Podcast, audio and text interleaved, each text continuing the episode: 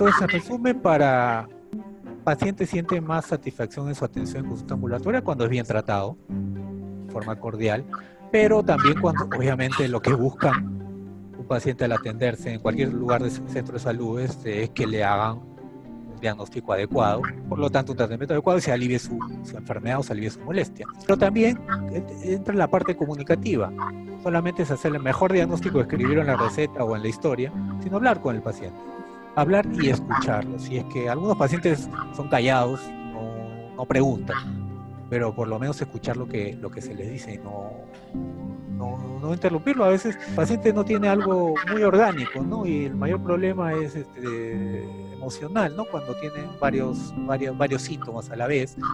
Entonces, si ustedes no preguntan, el paciente pues, pueden estar dejando ir a un paciente con depresión, ansiedad, etcétera, etcétera. Y los tiempos de consulta van a variar, pues, ¿no? dependiendo si el paciente recién lo conoce, si el paciente ya lo conoce y es solamente un control. No debería haber estas diferencias, ¿no?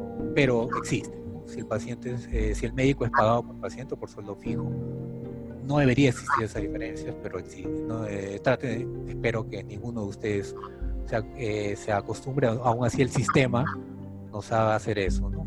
Y dependiendo del tipo de diagnóstico, si es un resfriado común va a durar menos, si es un paciente con, con lumbalgia mecánica, ciatalgia o varias otras patologías, va a demorar más.